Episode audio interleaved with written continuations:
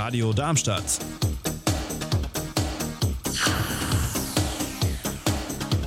Radadadada.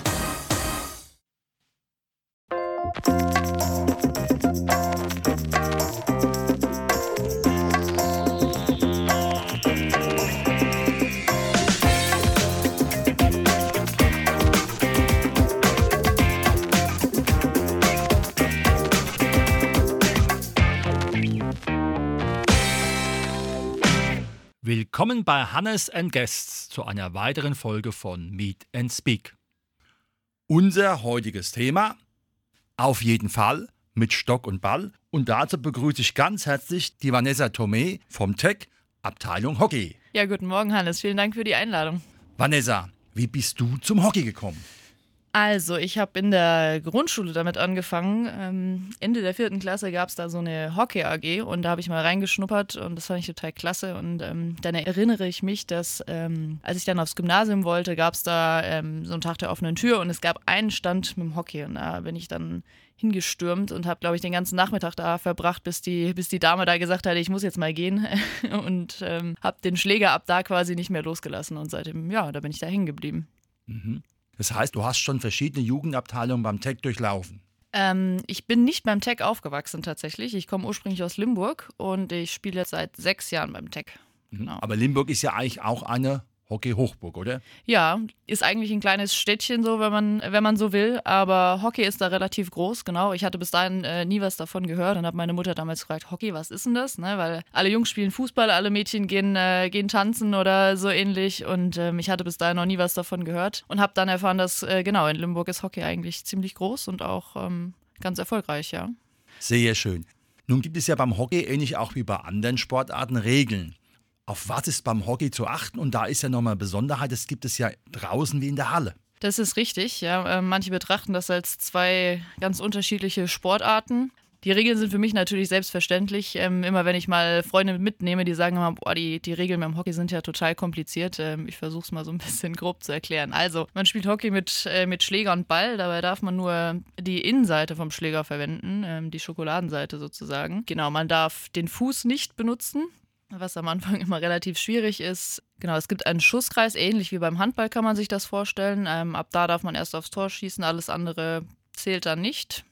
Ähm, es ist eigentlich ein, es ist zwar körperbetont, aber es ist jetzt nicht wie beim Rugby oder so. Also es gibt schon körperliche Fouls, da muss man drauf achten. Es ist an sich ein sehr fairer Sport. Und ähm, genau zum Unterschied Halle und Feld. Ähm, ja, der größte Unterschied ist eigentlich der, der äußere Rahmen, würde ich sagen. Also in der Halle ist man ähm, auf einem deutlich kleineren Feld und hat auch Banden an der Seite. Da spielt man mit, mit fünf Damen bzw. Herren und auf dem Feld mit zehn, plus eben der Torwart in beiden Fällen. Ne? Und der größte Unterschied ist eigentlich, dass man in der Halle den Ball gar nicht hochspielen darf, außer aufs Tor, wenn man sich eben im Schusskreis befindet, sodass das Spiel da ähm, nicht gefährlich wird. Und auf dem Feld darf man eben auch ein bisschen dreidimensional werden. Da darf man so bis Kniehöhe auch mal den Ball lupfen oder über den Schläger heben. Das verändert das Spiel ganz schön und ähm, ja, macht das Spiel auch athletisch ähm, durchaus zu einer unterschiedlichen Sportart in Halle und Feld. Ja.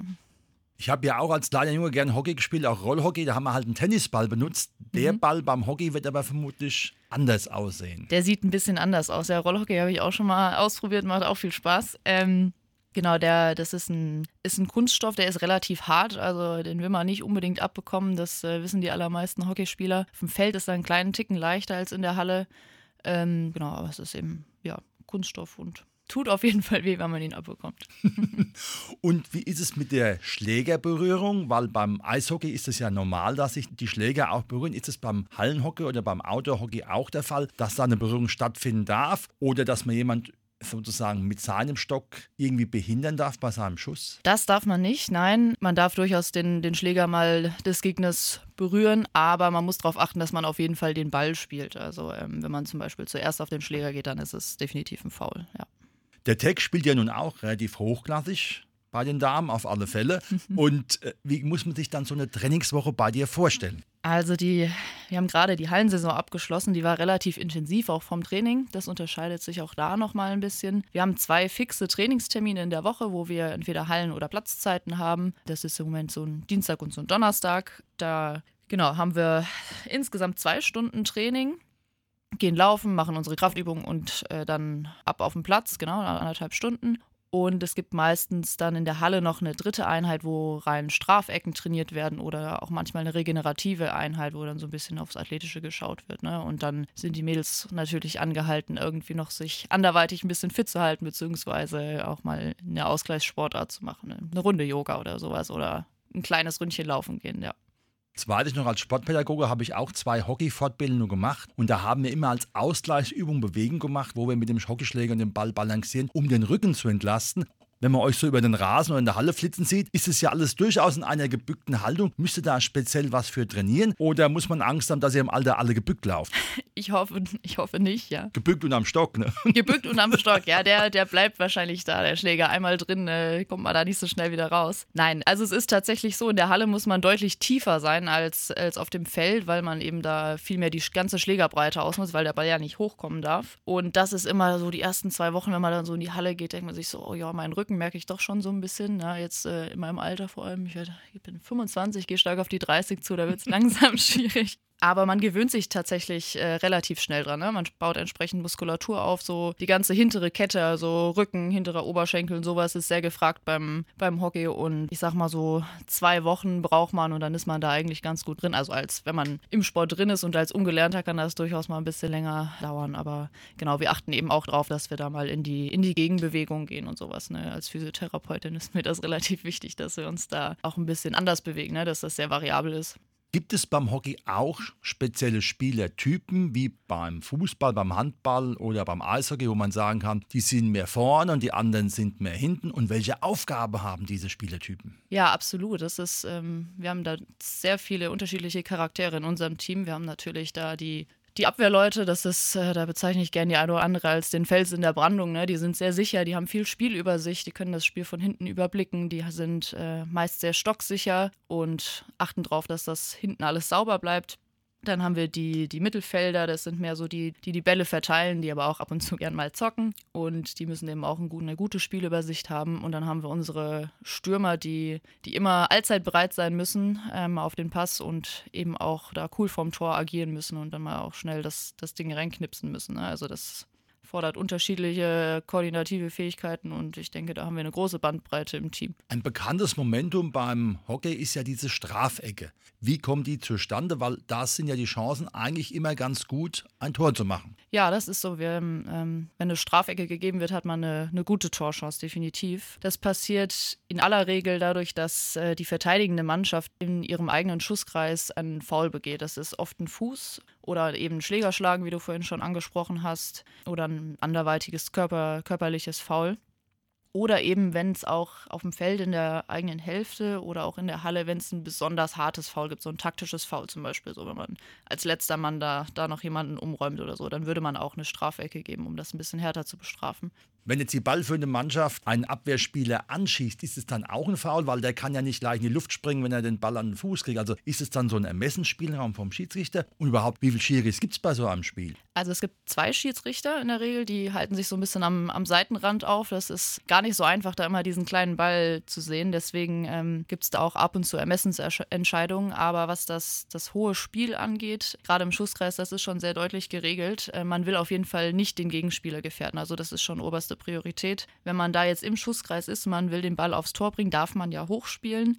Man darf aber nicht in den Gegenspieler reinschlagen, zum Beispiel. Das darf man ja auf dem Feld, sodass er dann in die Frau, in den Mann hochgeht. Ja, wenn das, wenn man direkt davor steht, also kleiner ein Meter, dann, dann macht man das nicht, dann wird es einen Foul geben gegen den Stürmer. Jetzt kennt man ja teilweise auch aus dem Fußball so Mannschaften, die mauern. Jetzt könnte ich mir vorstellen, wenn man eine Mannschaft hat, die sehr stark ist, dass ich dann als Trainer sage, wir stellen uns, wenn die angreifen, alle in den, in den Schussgras rein. Dann haben die ja einfach die Schwierigkeit, erstmal reinzukommen und dann wird es auch schwierig, drin überhaupt zu schießen. Oder ist es dann verboten? Das ist nicht direkt verboten, ist aber ähm, sehr, sehr untypisch. Also habe ich selbst jetzt noch nicht gesehen, dass man da so richtig, richtig mauert. Es gibt durchaus defensivere Taktiken aber man würde sich nicht mit allen zehn in den Schusskreis stellen. Da versucht man schon auch den, den Raum weiter vorne ein bisschen dicht zu machen, ne, um das eben zu verhindern. Ja.